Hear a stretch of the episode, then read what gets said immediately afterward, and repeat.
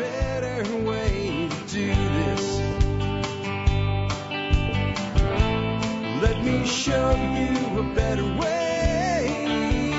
Hi, folks. This is Jack Spirko with another edition of the Survival Podcast. As always, one man's view of the changing world, the changing times, and the things we can all do to live a better life if times get tough or even if they don't. Today is May the 20th, 2019, and this is episode 2437. I don't think that's right. Let me check. I think maybe I made a mistake when I set the thing up.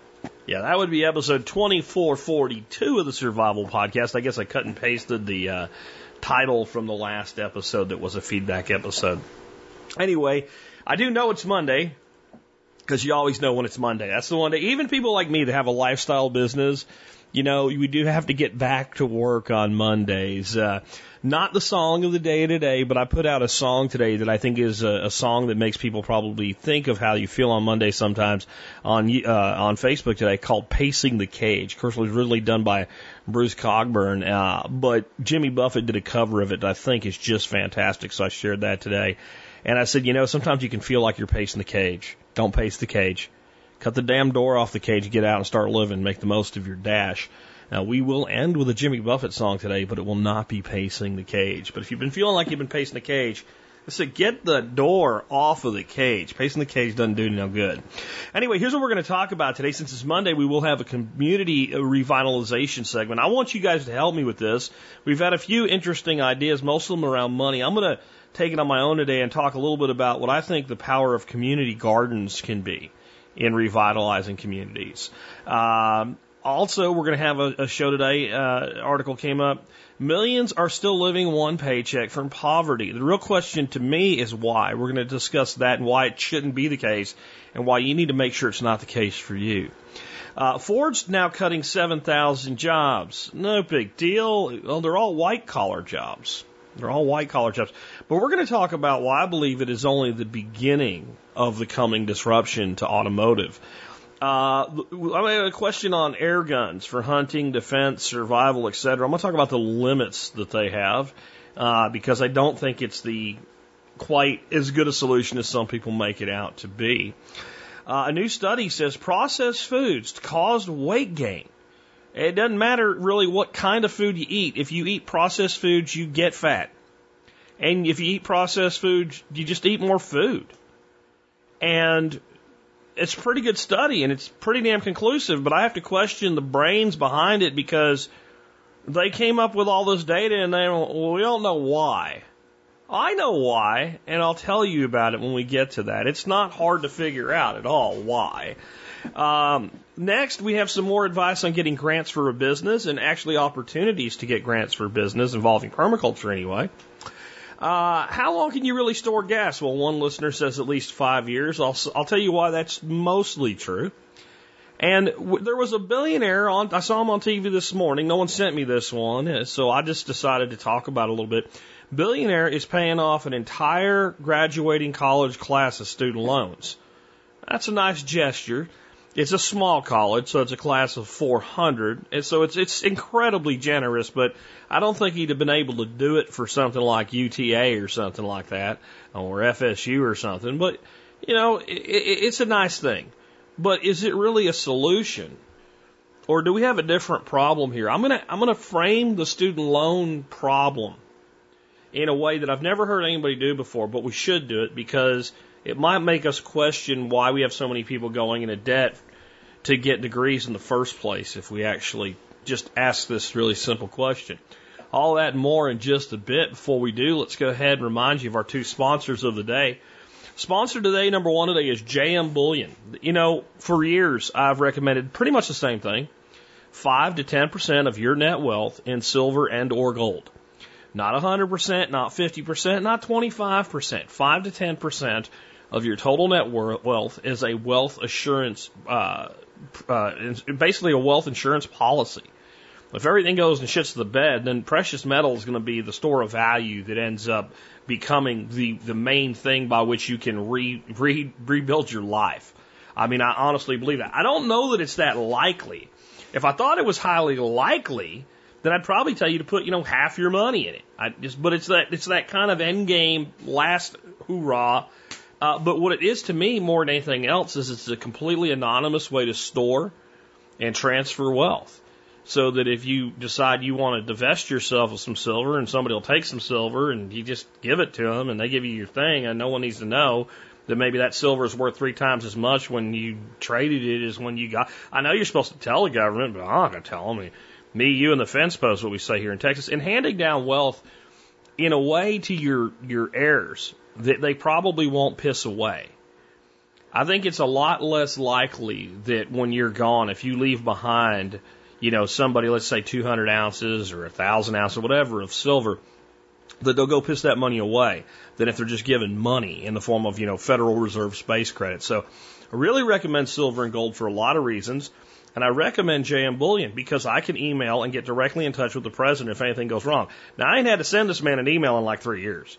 But when I have sent him an email, he's taking care of people.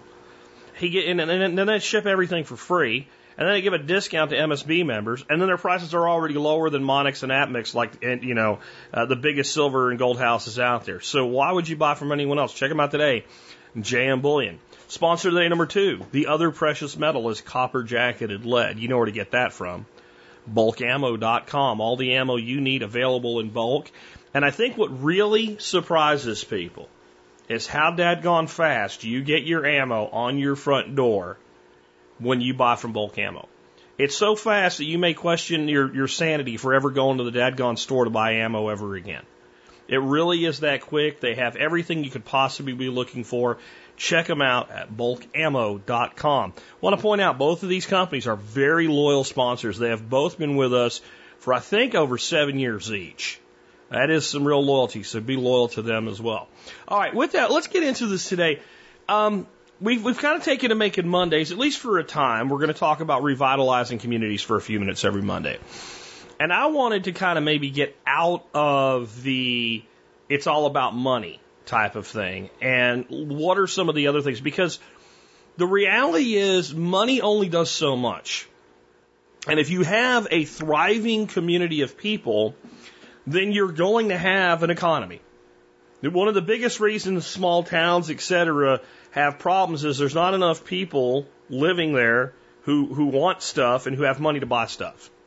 If you get enough people living in a place, like people come and decide, I want to live here, and they either open businesses or they work remotely or whatever they do, and they are having a high quality of life economically, they are going to, they are going to create markets they're going to create the environment where somebody's going to go out and open a new store, or open a new bar, or a club, or something like that. But what it take, well, what, what, what does it take to get that person to choose community A over community B? And I think a lot of that has to do with daily quality of life.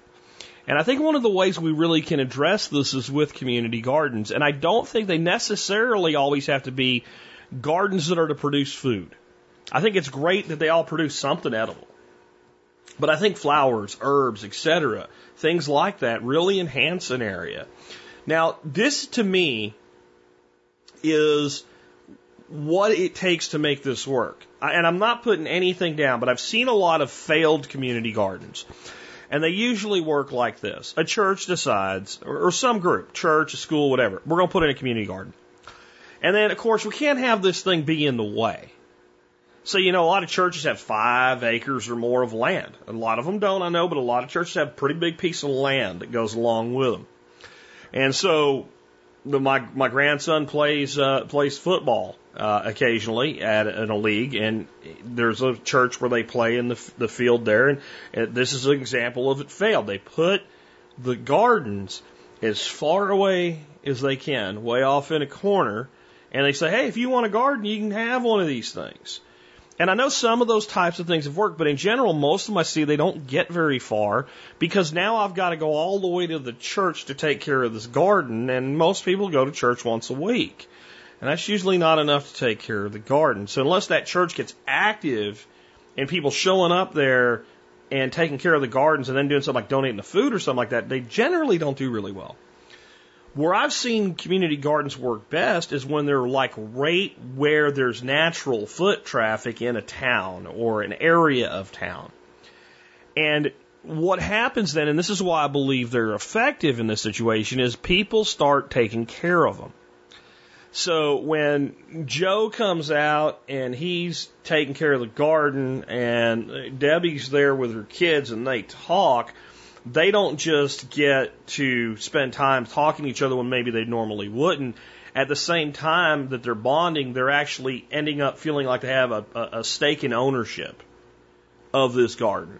So I think there's a hundred ways to get it done, but I think the key to getting it done right is make it a way in which people actually are exposed on a daily basis to these gardens and have a, a role to play in them. And it doesn't take a lot of effort with a lot of hands, right? So if you, many hands make light work. So if every time somebody's walking by that garden, they're looking, is there a piece of weed in there? So pull it out and, oh, that looks like it's a little dead. I'll cut that off. It, it doesn't take much effort for gardens to be really, really beautiful.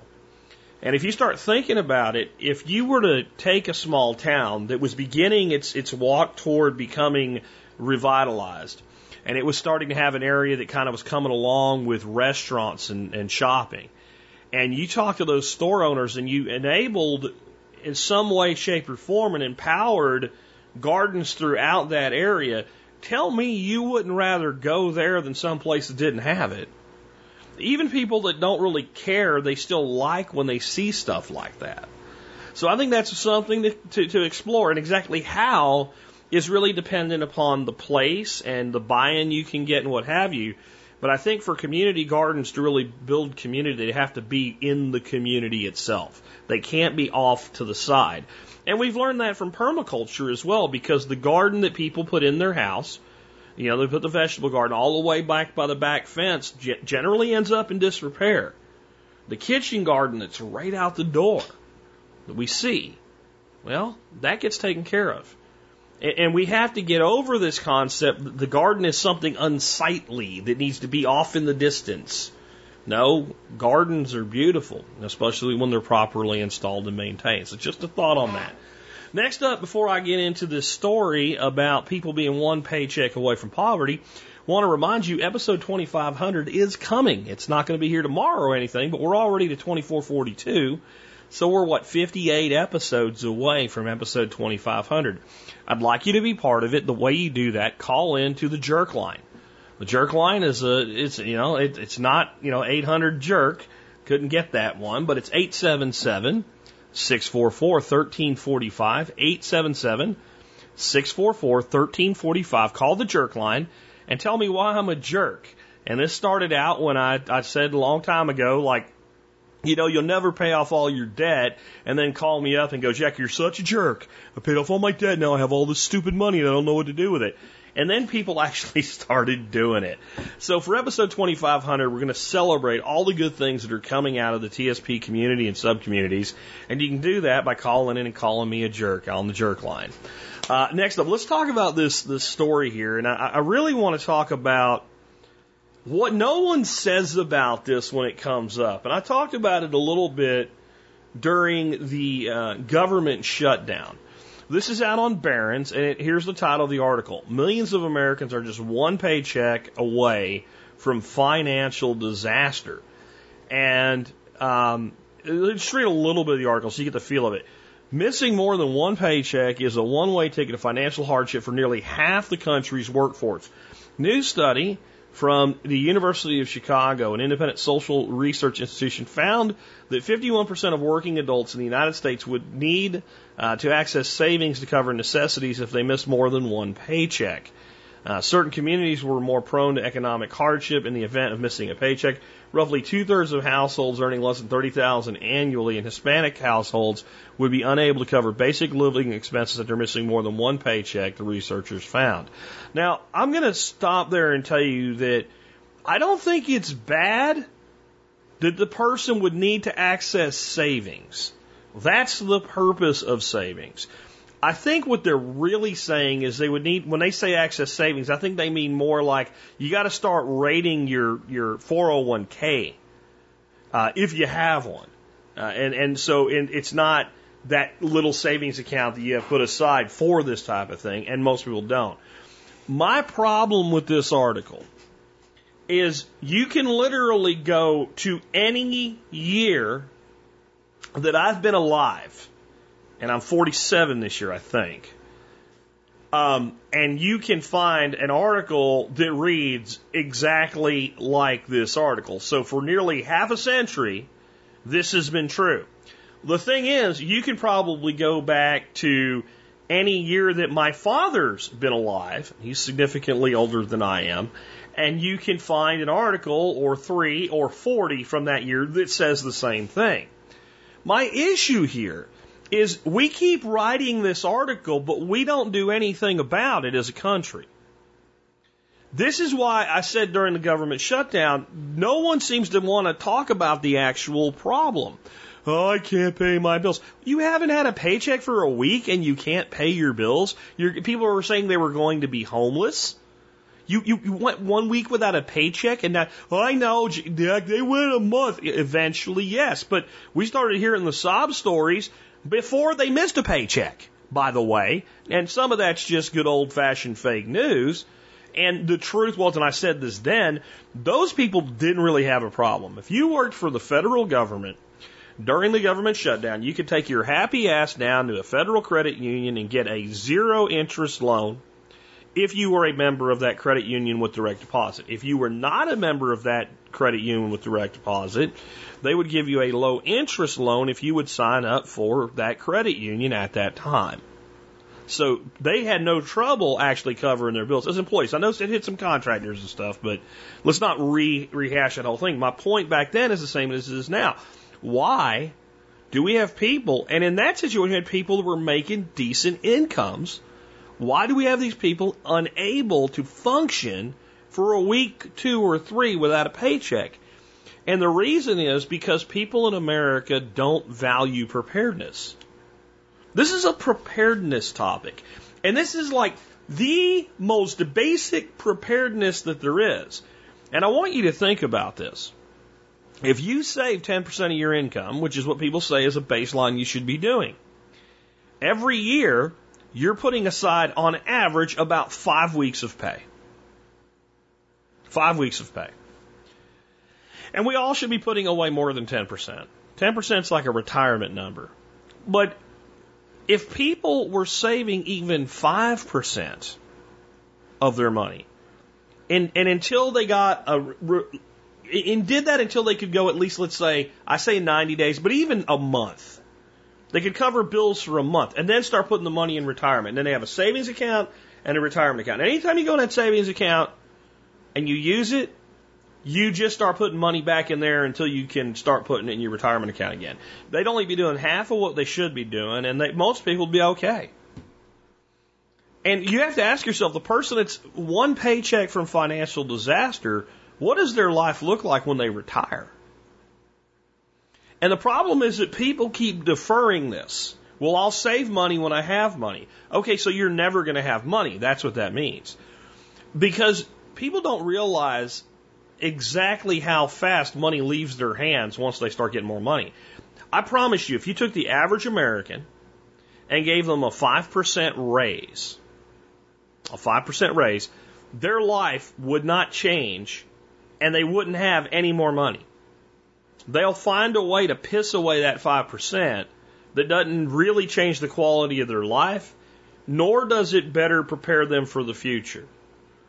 The way Americans should be working, especially when you're young and coming up, you get a 5% raise, you didn't get a raise at all. That 5%, all that money goes into your savings.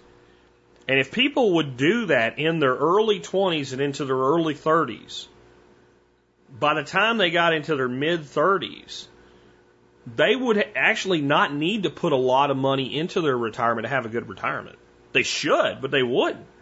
Because those early years and getting that money in early is what does that. And they'd have plenty of money if they lost a job. The, the, the real question here, though, again, is why is this always been the case? And people will say because the rich guys have all the money. No, the rich guys are the ones that saved their damn money. That's how they got rich. The real reason is we're not teaching this in America. We pay it lip service. You might even have had one, you know, one woke up teacher in high school say something to you about it. But the reality is we don't teach this mindset because we are stuck in the mindset of whatever's wrong is somebody else's fault. And if we teach responsibility, then we can't have things be somebody else's fault. Do you see how that works? And this is by design. This is by design. Your government wants over half the people one paycheck from poverty. Now you got to think about something with this as well. What percentage of the people in this country are already on some sort of permanent government support? Are they included in this number? That if the government just didn't send them their check? Or are they excluded from this number so that we're just looking at people that actually work for a living? Because I'm telling you guys, they love it when people point the finger at somebody else. And to do that, you can't instill personal responsibility in people. There's almost nothing left of personal responsibility in the way that we educate children in government schools today. There's obedience. There's conformity. Right? So we often mistake that for responsibility. Responsibility is the willingness to break obedience and conformity when it's wrong. Well, we can't have that. This is why this this headline is never going away. I, I'll bet you, I don't know this for a fact, but I'll bet you it's 2019. If you went back 100 years to 1919 and looked through the media of the day, you can find this headline. I bet you you can. You want to take my bet? I bet you don't because you're probably smarter than that. Next up, let's talk about what Ford's doing and what's really going on here, I think. Um, this article's really long, so I'm really not going to read any of it. It's in CNN Business. The upshot is again, Ford is going to cut 7,000 white collar jobs. 7,000 white collar jobs.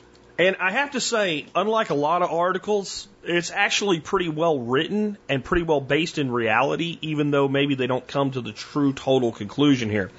What they talk about is how automakers in general, right now, are in a, a hard spot.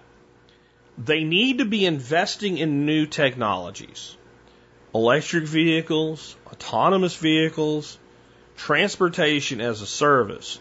But the payoff for those investments isn't now. And most of them think it's at least 15 years away. I happen to think it's more like five to seven and almost a totality of shift in 10 years. And I'll explain why in just a minute. But that still doesn't help you. So what you're really seeing here, what they say, well, you know, it's a typical corporate bullshit. We're trying to flatten bureaucracy and become a leaner, more responsive bullshit. They are taking a bunch of older employees who cost a lot of money that they don't need and they're getting rid of them to free up a bunch of money and trying to figure out how do we spend that money properly. They're closing a plant in Brazil. This was just totally glossed over. Totally glossed over in the article. They just it gets mentioned, you know, with a comma in a list of places they're closing plants. You, you, you have to know what that plant is to understand the significance here. Ford built just about 15 years ago. They started building it. It took them a few years to build it. So it's been in operation for about a decade and a half, I think. The most advanced automotive factory ever in Brazil. It was massive and it was innovative, or I should say it is innovative. It ain't closed yet. Because what they would do, and I talked about this on the air back in the day, I guess, is let's say that Ford had a company that was building a part for the certain vehicle that was being built in this plant. They gave the company a place in the plant to operate and do their work. So they didn't take in house everything because Auto manufacturers don't do that. It's not a good business practice. So every, and this is why it's such a big deal when automotive companies get a, a big financial hit because there's so many companies that depend on them. It, it's a major cascade because it's literally something everybody buys.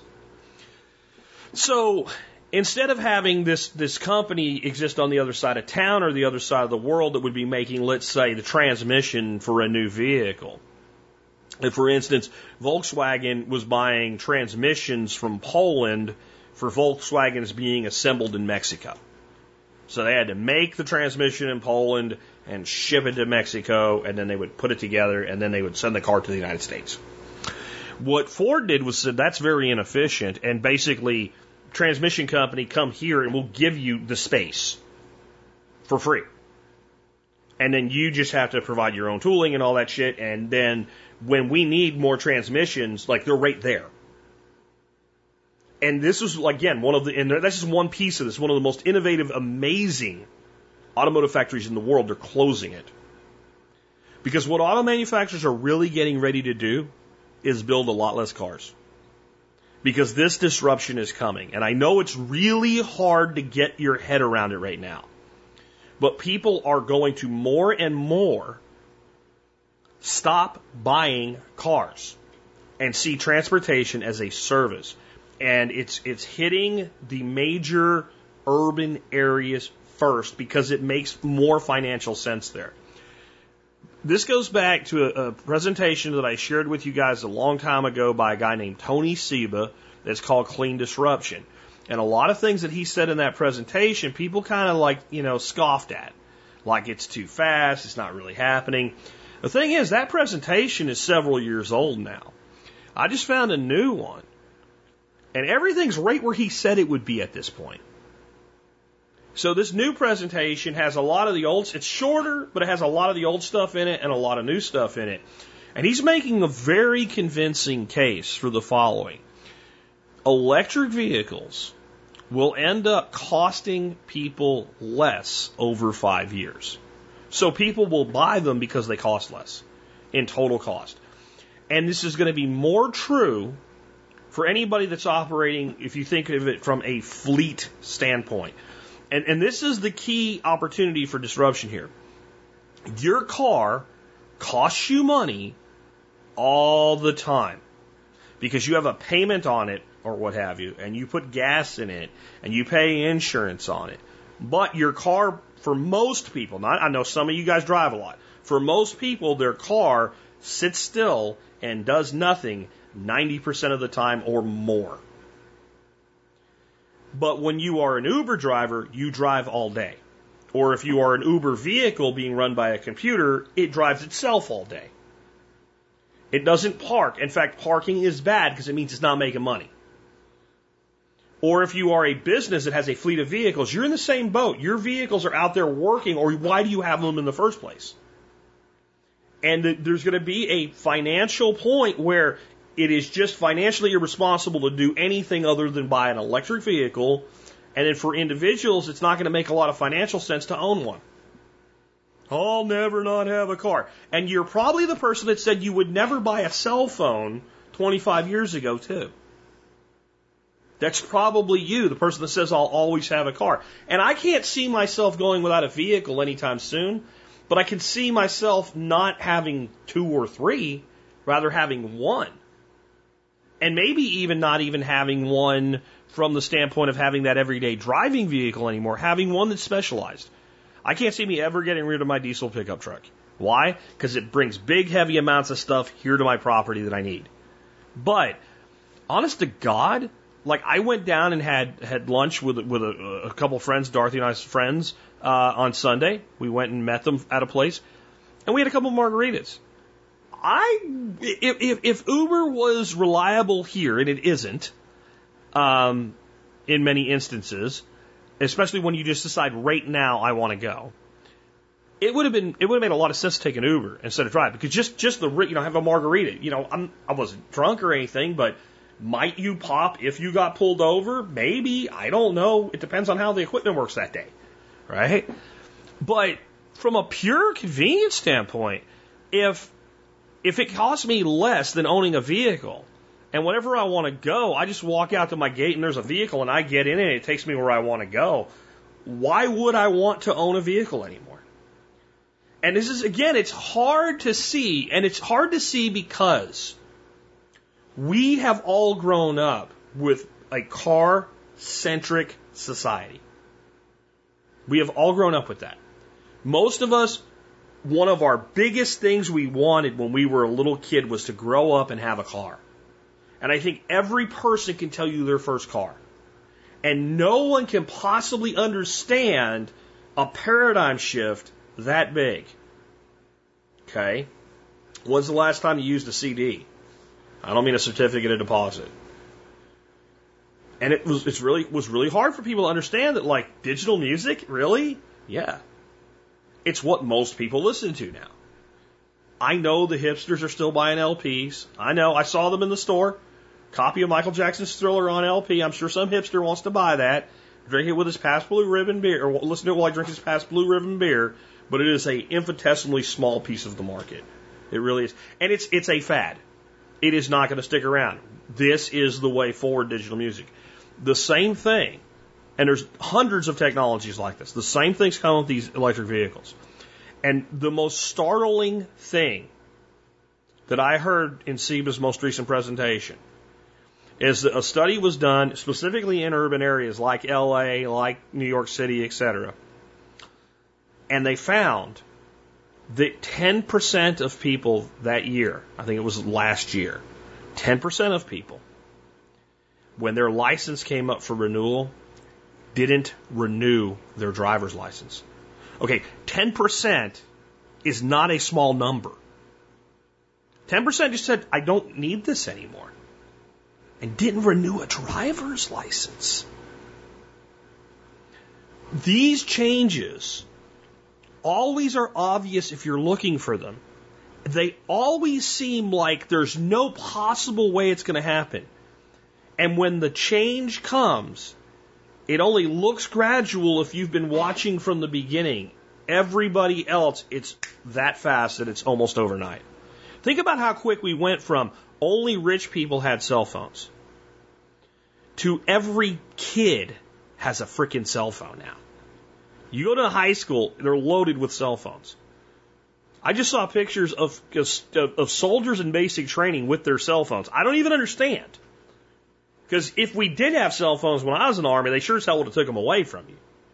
That's how big a part of our life they are now. They let soldiers in basic training have their cell phones. I don't get it, but they do.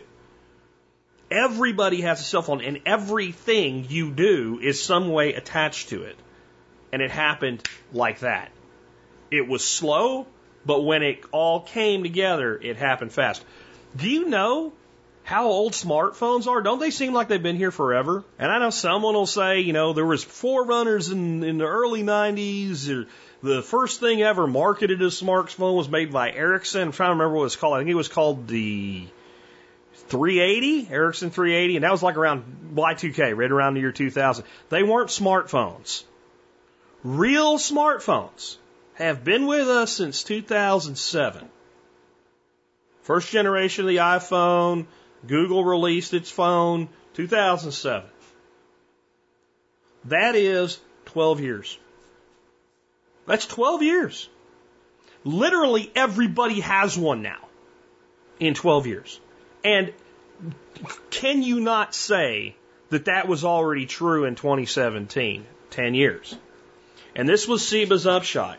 When all of the pieces for a disruption come together, it's a 10 year period, always. And it, he shows it on his graphs as what you call an S curve. And the S curve works like you have adoption start of something, and it's a very, very slow adoption rate, and then it goes exponential. And it shoots up to about 80% adoption, and then it starts to trail off because there's only so much left. And you've got your final holdouts and whatever. And the places where that tech is still going to be around for whatever legacy reason. And that S curve is something you can look back in every major disruption from the automobile and the horse all the way up to the smartphone follows this S curve. But then when he started showing us in our time now, the S curves are becoming J curves. They just go and they never stop until it's full adoption or enough adoption that you call it full adoption. That's what's going to happen with cars. And we may see the end of some of the biggest corporations that have ever existed when it happens. There may not be a Ford or a Chevy when this is over, or a Toyota, or what have you. There will be some of them. But some of them will survive and some of them will go away. Some of them will be merged. Some of them will get bought out by the startups that you can't see coming.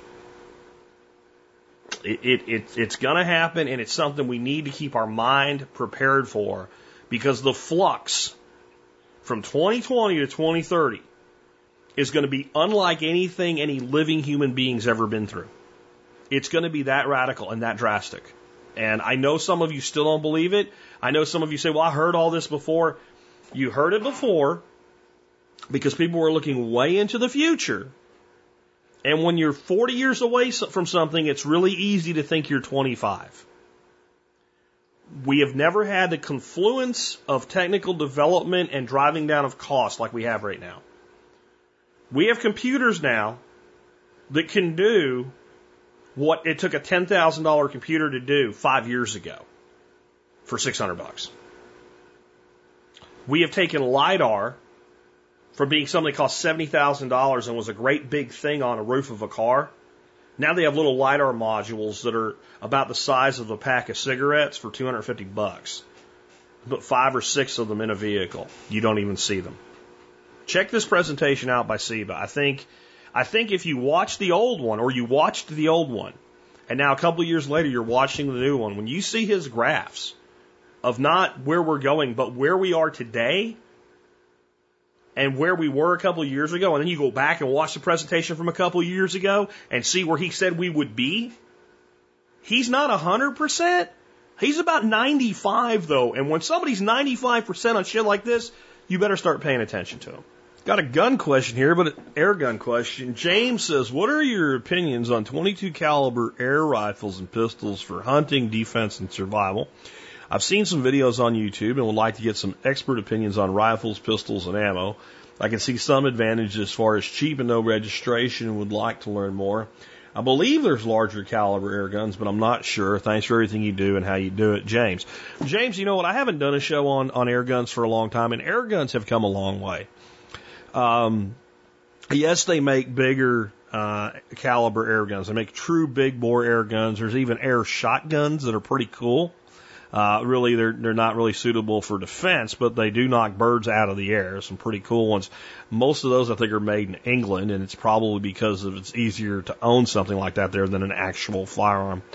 Um, but when it comes to big bore air guns, um, there's one I can't remember who makes it now. It might be Browning or I'm not sure.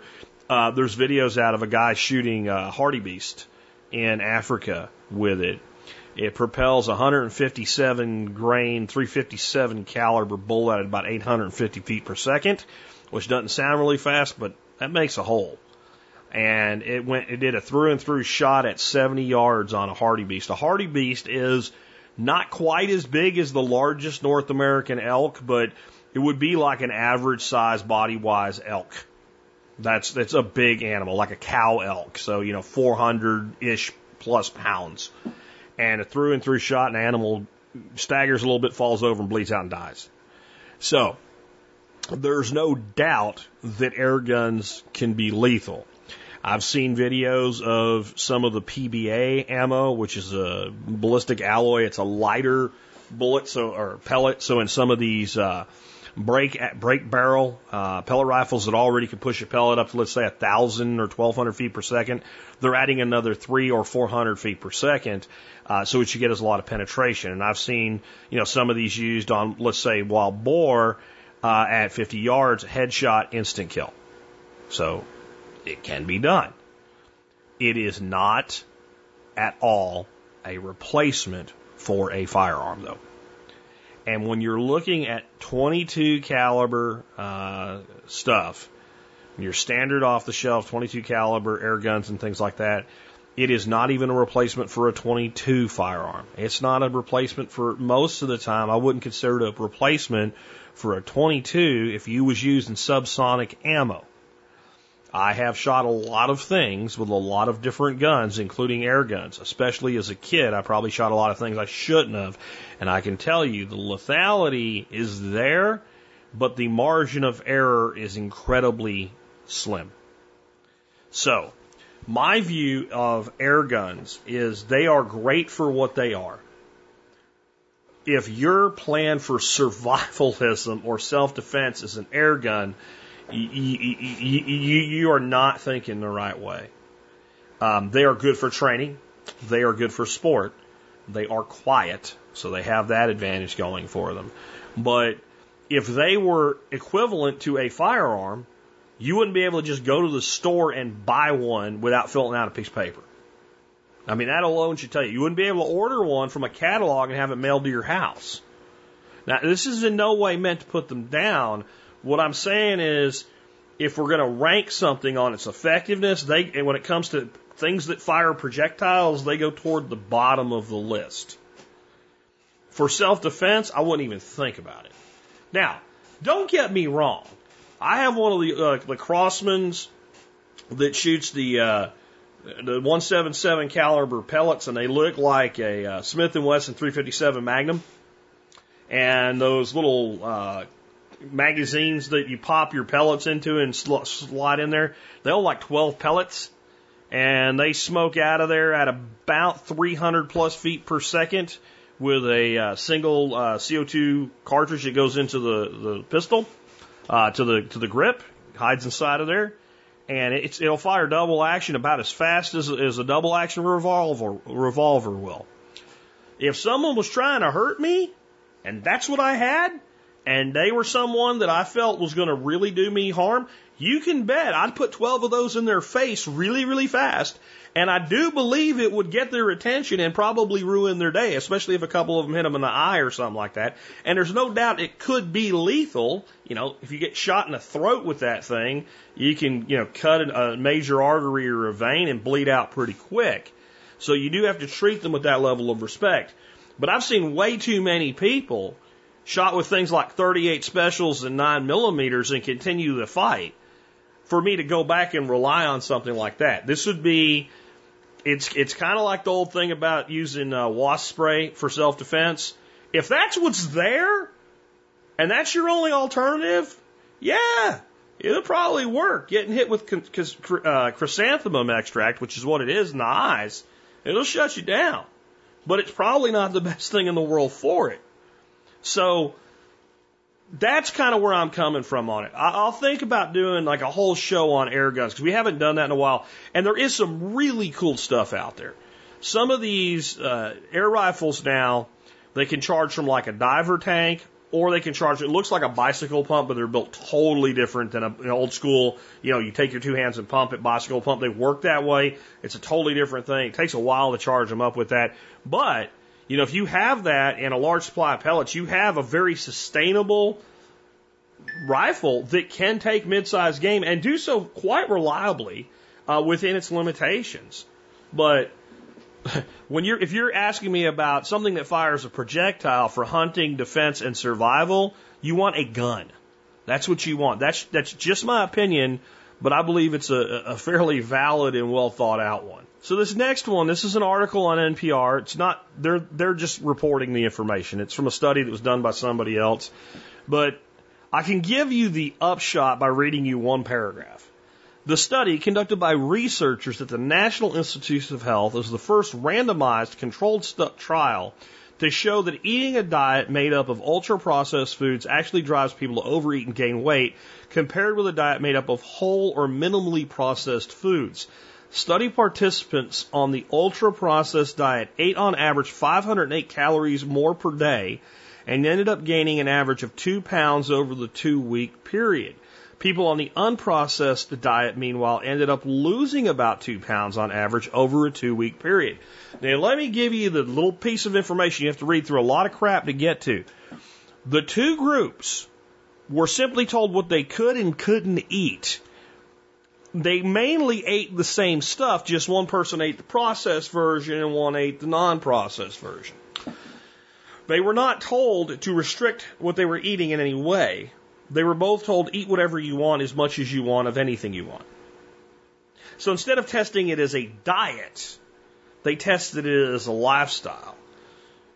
But in the end, they don't really know why this is the case. I'm going to tell you why it's the case, and I do believe that they know why it's the case, and I do believe that our system of governmental control is why they won't say why it's the case, because they know exactly what's going on. The, and I've said this for years the food's addictive. And it's scientifically designed to be addictive. Because if you sell food, do you want to sell more food or do you want to sell less food? Okay. You want to sell, I mean, I think we agree. I can hear the collective 200,000 members of the TSP audience out there all went, more. I agree, class, more. So, do people eat more of something or consume more of something when it's addictive or non addictive? And the answer is, of course, they eat more when it's addictive. Ultra processed foods are addictive for a variety of reasons. But one is the sweet always tastes sweeter. Okay, that's one reason. The sweet always tastes sweeter. Wired into our survival brain is when something's sweet, eat a lot of it. Now that might sound like a bad idea in 2019 where you can go buy a bag of candy corn and eat that till you're sick. And if you can eat a whole bag without getting sick, there's something desperately wrong with you. This is made from highly processed high fructose corn syrup. Okay? That seems like a bad idea. But let's go back even a few hundred years before that was the case. Before we had ships hauling sugar all over the world from sugar cane, which even that is minimally processed compared to some of the things we're talking about, where there was no such thing as syrup unless you tapped a tree, and you could only get so much of it.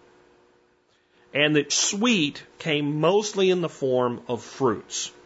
And there was no refrigeration, and there was no canning yet. Mr. Pasteur had not done that yet. We didn't understand it.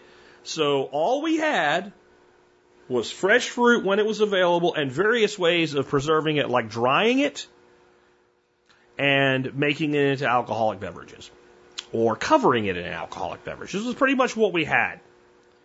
At that point in time in history, and this is even with civilization existing, you just didn't have that much sweet you could eat. Now let's go back a little further, or even the same time frame, just different societies. People that lived in the woods, we think of as indigenous cultures. Well, that word is not really used properly because you're indigenous to wherever you're born, but you know what I mean. Now you're living in a forest, and apples uh, appear on the trees for a few weeks out of the year, and then soon after the apples appear on the trees, um, it gets really cold, and there's a lot less food, and now you're living on lean meat for the rest of the season until spring comes back and you can dig up a tuber or two. Doesn't it make sense to put on a lot of fat at that point? I mean, don't you think it does? And that's biologically how we're designed. So we have this predisposition to, to gorge on sweet foods when they're available because in nature, they're only available at a time. And that time happens to coincide with a time that's leading up to a scarcity. So we evolve that way. Now, this is the really important thing to understand. When you take sugar and you put it with fat, everything gets amped up. Again, though, if you think about nature, you know, you either have sugar or you have fat. You generally don't have high fat and high sugar in the same place. So when you do, it's a time of true abundance. In abundance and natural cycles always precedes scarcity. So, that's why we're wired that way. Now what you do is you process the fat and you process the sugar so that's all amped up. And you create a situation when you put those foods together in a prepared substance like that, it's like refining a drug versus using the natural drug. So if you think about cocaine, for instance, for all the horror stories about cocaine, the indigenous peoples of South America used cocaine for thousands of years with no problems. They basically chewed the leaves. And it gave them an uplifting feeling. It helped them deal with pain. It helped them work through a day when they were working. And they never got addicted. But what happens when we take that same leaf and we extract pure cocaine from it, cut it with some sort of other toxic substance, and snort it up our nose, well, we get anywhere from a, a small amount creating some sort of euphoric high to blowing our heart up. But you end up with people with thousand dollar a day habits for the nose candy. And same can be said for many other drugs derived from plants. You've done the same thing with a naturally addictive substance, sugar, You've combined it with fat that triggers the mind to believe, and then you've processed it to the point where not only people will eat more, but they can. They can eat more. Because when you eat non processed foods, you reach a point where you don't just stop eating because you don't want any more, you actually feel full. So check this out. Think about when you go to a restaurant and you've eaten dinner and you really feel full. They bring out the dessert menu. Someone at the table talks you into it, and you thought, I can maybe eat a bite of this thing. And next thing you've, you've pounded through a slice of pie.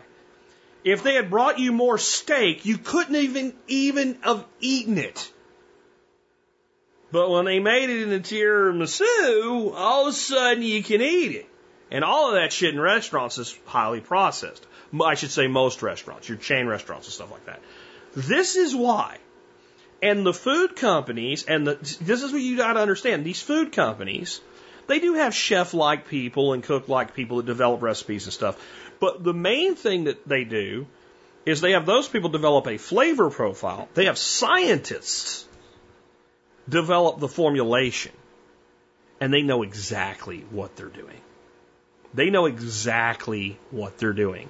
And National Institute of Health the people that work there, when it comes to this shit, they are smarter than me. They're not confused. They know exactly what's going on, and somebody's probably in a, got their ass in a sling just for letting this out. Because any logical mind with any basic understanding of human biology and, and, and the, the history of human beings and how we got where we are would understand what's going on here. And this is something that people have been saying is true for decades.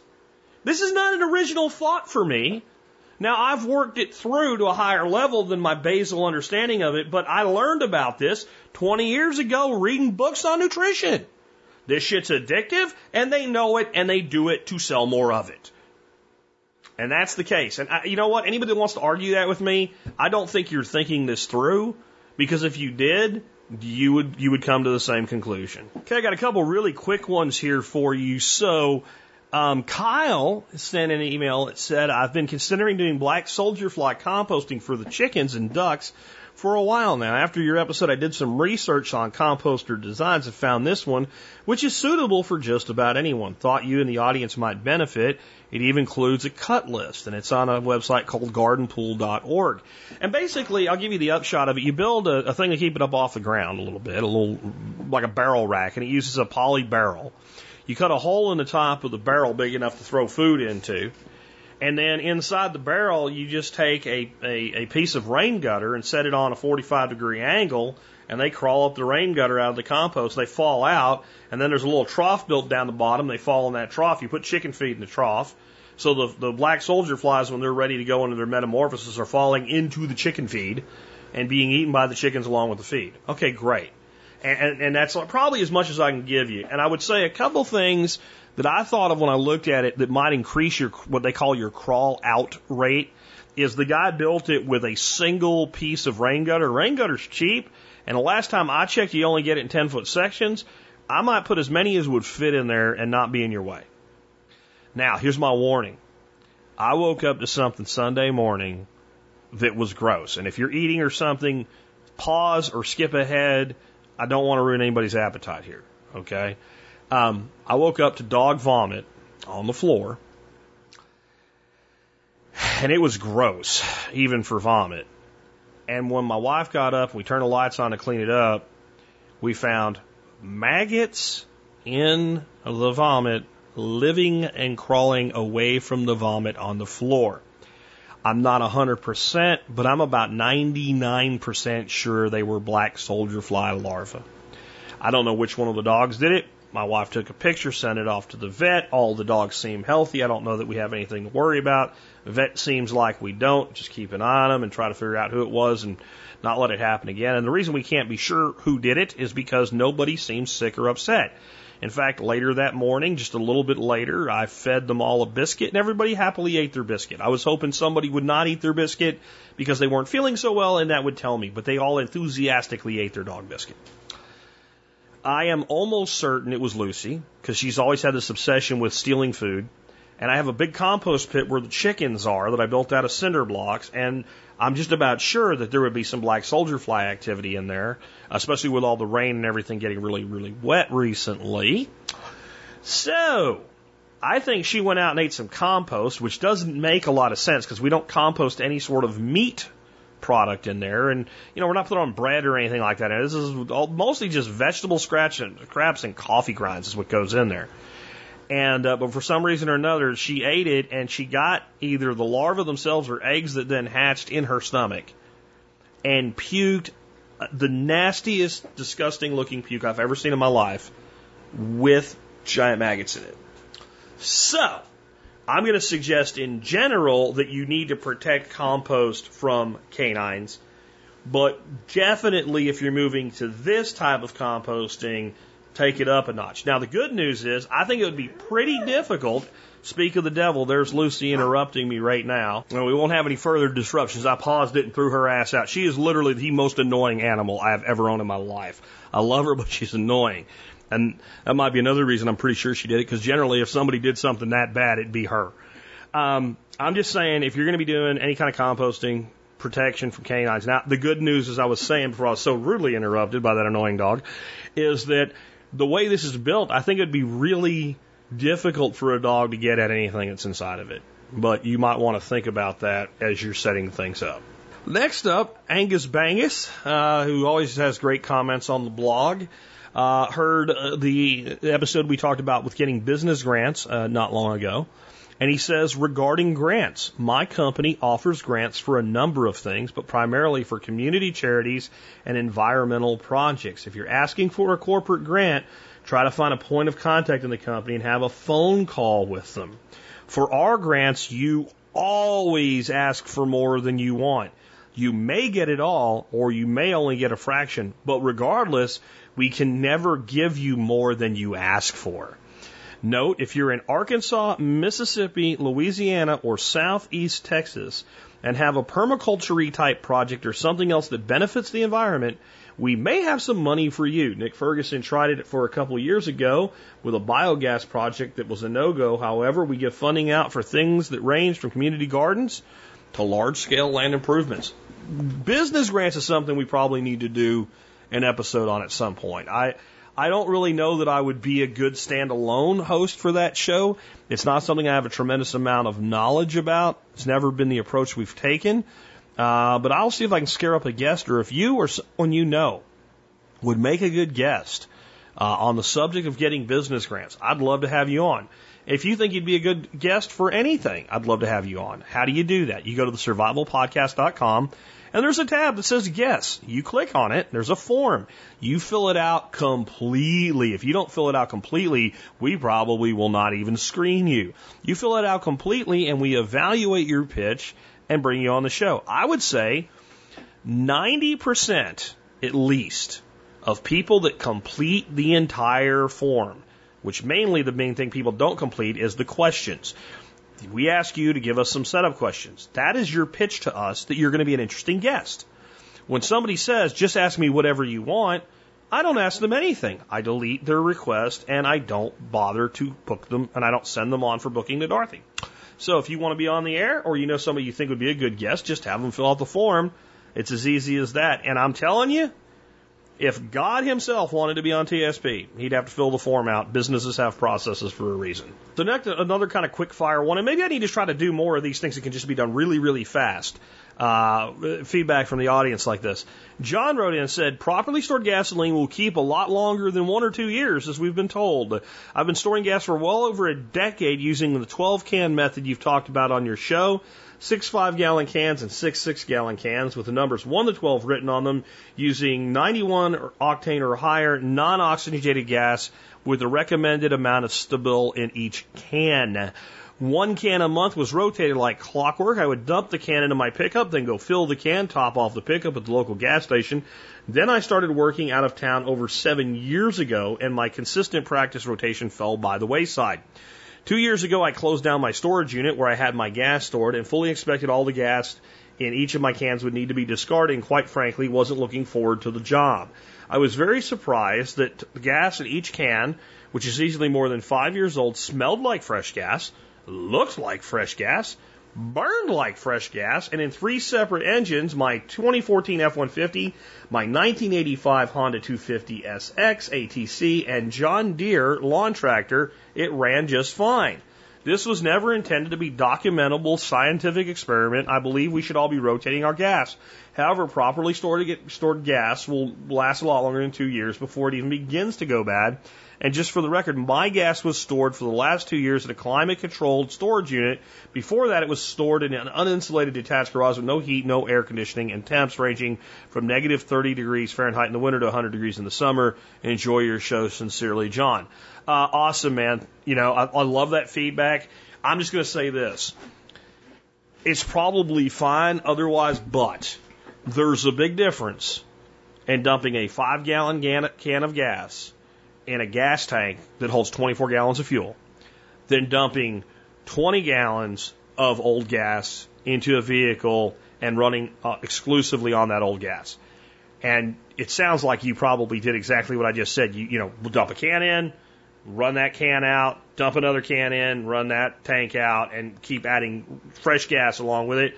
And it is probably best practice unless you're relying on your storage because you have to to, I would say, any older gas, even a year old, you know, five gallons in the tank, it's mixing with all that fresh new gas.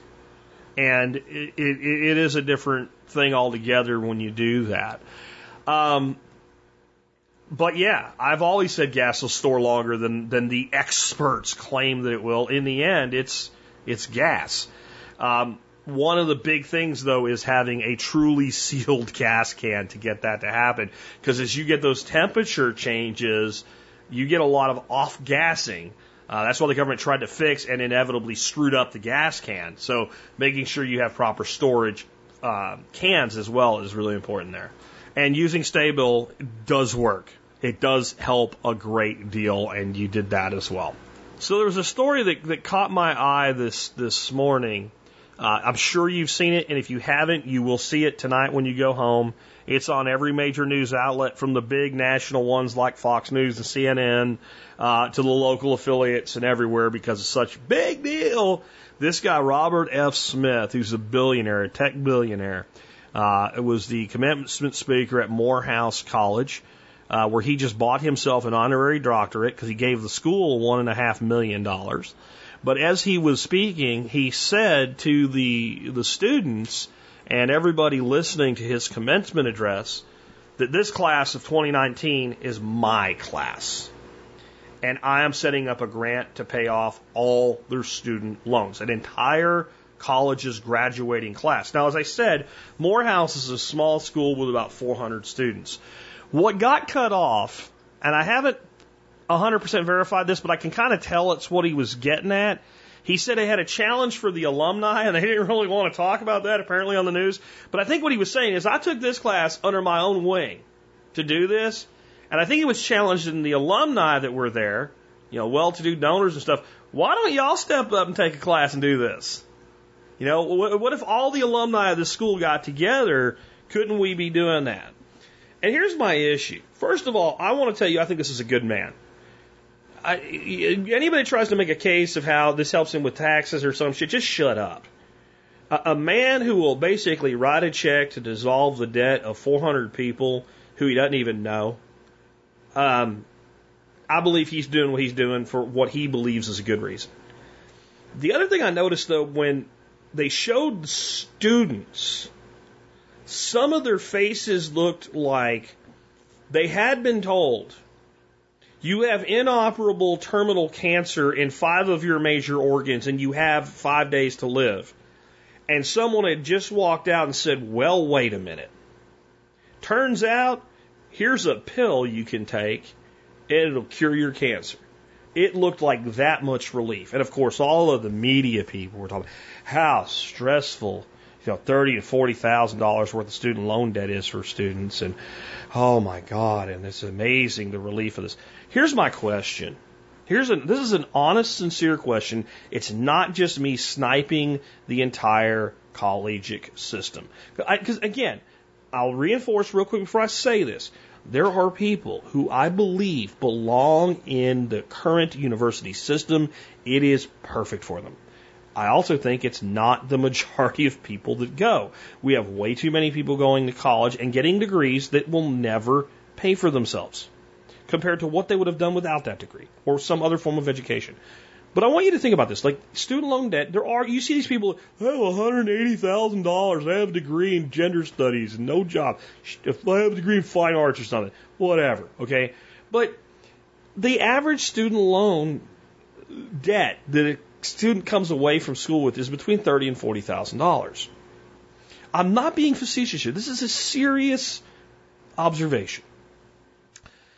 Most cars today that people buy are over $30,000. Most people finance a car on a five year note. Most people manage to make their car payments, and most people either end up trading that car in when they pay it down enough and getting another car that they have a bigger payment on, or they pay the vehicle off. That's what happens most of the time. Okay. If I am going to go through four years of supposed rigorous study, to advance my career potential. So much that we need a slogan every child should go to college. Why is it so hard for so many of those people to pay off a debt that's no larger than the average car loan, and they have that debt for 10 or 20 years or more, but we can service the debt on the car in five years? Why? If, if the return of investment is that good, why can't you basically make what amounts to a car payment? And there's a couple reasons why. One is they help you by letting you accumulate the debt for four or five or six or seven or eight years while not making any payments on it. Because you don't have to pay on it till you get out of college. Then they do an income adjusted payment. So a lot of these people have, you know, they owe $35,000, but their payment is 98 bucks. And they make that payment religiously for five years and it does nothing to the balance. You think? Because that's how math works. So these incredibly educated people who went through four years of rigorous university study then get upset because they don't understand how math works. They don't understand how interest works. And then a lot of them just say, screw it and stop paying. And they end up in worse trouble because you can't get rid of this debt and they will garnish your Social Security to pay off your student loan debt. This is what, so. This is. I'm back to this again. What else can a person with no visible means of repayment and no collateral borrow that much money for? Think about it. You have an eight. They don't even care what your grades are. Don't you think if you're a bank and you're going to loan money to a person to go to college, and the government controls everything now, by the way. If you're anybody, though, that's going to loan somebody money to go to school, that you might want to know what their aptitude is or what they're getting their degree in. It's not like, oh, oh, you're going to school to be an engineer. Oh, okay, we'll give you them. Oh, and you have good grades in math and science. Oh, shit. Yeah, man, you know what? You're going to make it. You're a good bet. You can be like, you can be a C student that managed to get into a college, which isn't that hard. Getting a degree in gender studies, they'll give you the same amount of money under the same terms. Why? Because even though you have no guarantee that you'll be able to pay that money back, you have a cosigner, the United States government, that says they will force you to pay the money back. And will cover it while you can't. This idea that we should just take people that have lots of money and virtuously dissolve these debts is insane and it doesn't address the problem. The problem exists because people are getting loans to buy degrees for which they do not have a marketable skill after they've acquired them. The other reason, and this is one no one talks about, the other reason so many people are in default on student loan debt is they have student loan debt and no degree. Yep because they do a year or two or three in college and they are not cut out for it. They are not making the grades and they drop out. And then we still got to pay the money back. And these are the real problems. And it all stems from the fact that government guarantees these loans. So the money is a faucet. And it stems from the fact that the government will cover the loss in the interim and take the money out of your, out, uh, take the money from you against your will. They will literally repossess money from you to cover the debt. And until we address that, this problem isn't going anywhere. Getting the government to pay for higher education or getting more grants or getting more, you know, all of that, none of it will fix the problem. The problem is these colleges have grown to enormous size because they know they have an endless supply of people willing to sign their life over to get a degree due to very, very effective marketing. And it's time for us to put a stop to it. And the good news is, no one actually makes anybody go to college. You don't have to go. You should figure out whether it makes sense for you. And I'm, I'm back to this.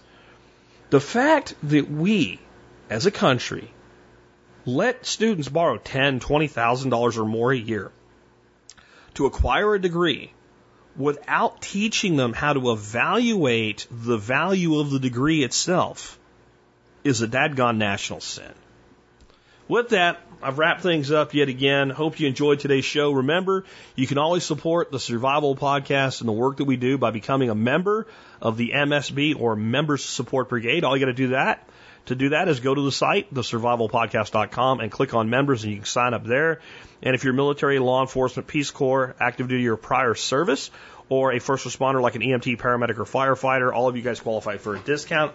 Just send me an email with TSPC service discount in the subject line, and uh, I will get the discount code to you. Do that before, not after you join. Everybody else is 50 bucks a year.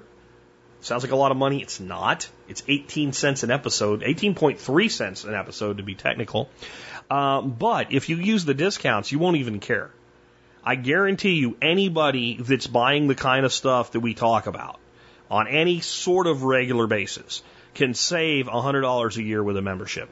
That means the $50 membership doesn't actually cost you $50, it makes you $50.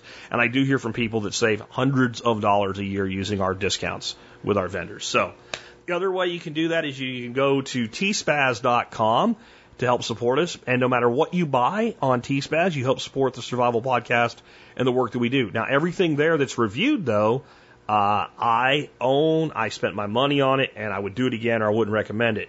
Today's item of the day is the Work Sharp knife and tool sharpener, specifically the Ken Onion edition, which is kind of the better one. It's on sale right now for 118 bucks. It's normally 129, so it's not a big sale, but I did notice that it marked down for a limited time, so I went ahead and ran it again. This is my favorite tool and knife sharpener. And it basically, it's a miniature belt sharpener. Professional knife makers like Patrick Royman of MT Knives always use belt sharpeners. They usually use great big ones that disperses the heat. There's a lot of advantages, but if you are not making hundreds or thousands of knives a week, it really doesn't matter. And the Work Sharp does a damn good job. I really recommend you use some crappy knives at first to teach yourself how to use it I even give you in the uh, write up on it today a link to a product you can buy at BUDK. And this is a knife called the Wahoo Killer. Uh, it's a Mora clone. They sell for about three bucks a piece. Uh, I buy them by the case, like 12 at a time, and I throw them in a drawer. And they're like the cheap knife that I let people use that I don't trust with a knife or something like that. Uh, I learned about them in Florida. Um, all the fishing guides use them out there. They sell in stores everywhere for three or four bucks a piece. And those guys don't have time to mess around, so they use one until it gets dull and they throw it away. Uh, I don't recommend you do that, but that's kind of their a throwaway knife. And they're a great thing to learn on. Or some cheap ass piece of crap old knives laying in your drawer that are dull anyway that you never sharpened. Uh, I've even known some people to learn how to sharp. They go to uh, like uh, Goodwill or something like that and buy some cheap steak knives and stuff that are you know straight edge and learn to sharpen with those. Whatever. Just start with knives you don't care about because you can mess a knife up. But this is a great tool. Uh, I first ran this item in 2016. That's three years ago. I pulled up, best I can tell, well over 200 people have bought this tool. I've only had one person email me and say anything went wrong, and it was a part that broke. And when they contacted WorkSharp, they just said, "We're sorry that shouldn't have broke. Throw it away. We'll send you a new one. No tickets, no, no, just nothing. Just hey, we'll just send you this new piece." Um, that's the kind of company I like to recommend. A company that stands behind what they do and they make a good product in the first place. You know, if you make a good product, it's easy to stand behind, behind it. Now, that brings something else up. Last week, I got really excited. The Red Yeti ware shears that I recommend for your kitchen were back. There was like a dozen of them in stock a week before. I ordered one to make sure it was the same ones because they changed the name of the company. Picture, everything looked the same. I got a set in. They were the same ones. I was happy. I recommended them last week for you guys. I also thought, you know what? They may never be back again. I should buy another set. If nothing else, and put them on the barter blanket. You know, no problem having three of them. That's for sure. And so I ordered one. They sent me some piece of shit that wasn't the same thing. And I did a video and I put out an article today saying, hey, if you if you're one of the eight people that bought one last week, you need to send it back, and you need to give them a negative review because what they sent ain't even close to the right thing. I put that out today. If you just want a little bit of a laugh, the video is only about four minutes long, and it's me getting about as close to going Stephen Harris as I get. I think you'll like it just for the humor, even if you didn't buy them. It's on the website and I will have it in the Daily Mail. Remember, you can always subscribe to the Daily Mail. It's free. Just go to the survivalpodcast.com, click on subscribe, fill out the form. You'll get one email a day, 99% of the time, Monday through Friday, with just like three or four or five bullet points and links. That's all that it is. I will never spam you or anything like that because I don't do that. And I will never share your information with other companies because I'm not stupid enough to give other companies access to my customers. That's dumb. So I just don't do it.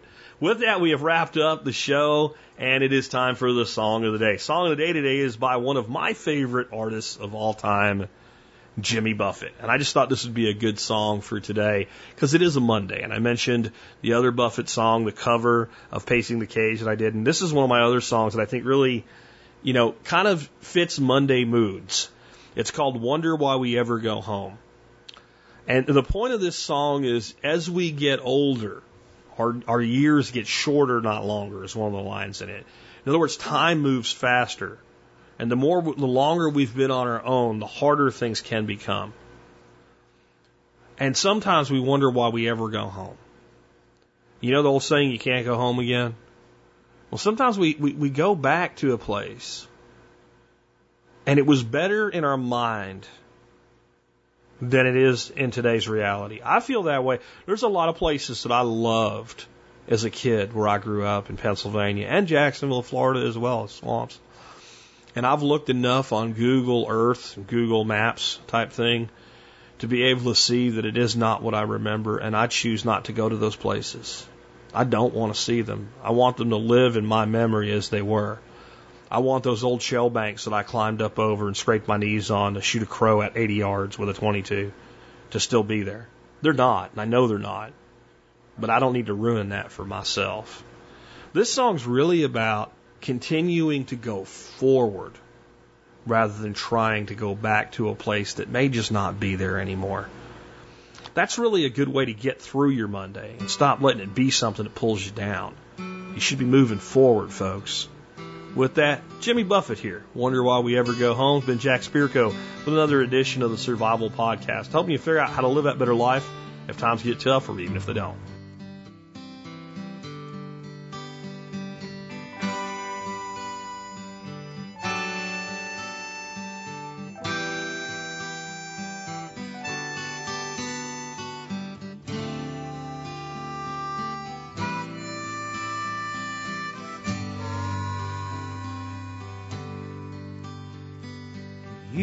Grow shorter, not longer.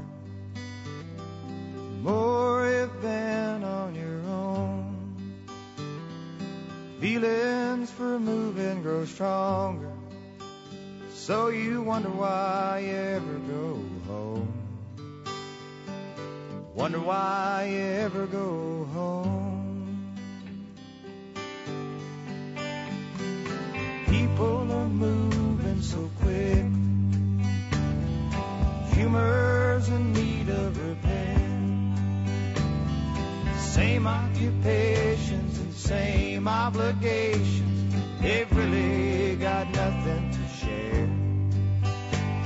Like driving around with no spare.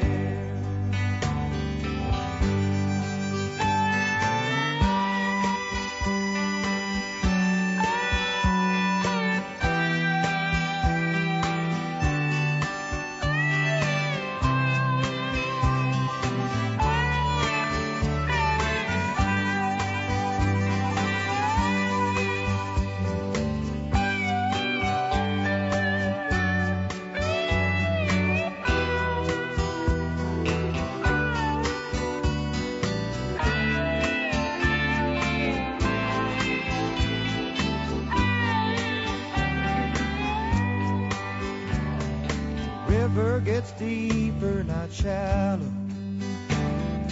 Further you move down the stream, wondering if I can keep her as I race to catch up with my dream. How they shine and glitter and gleam. Years grow shorter,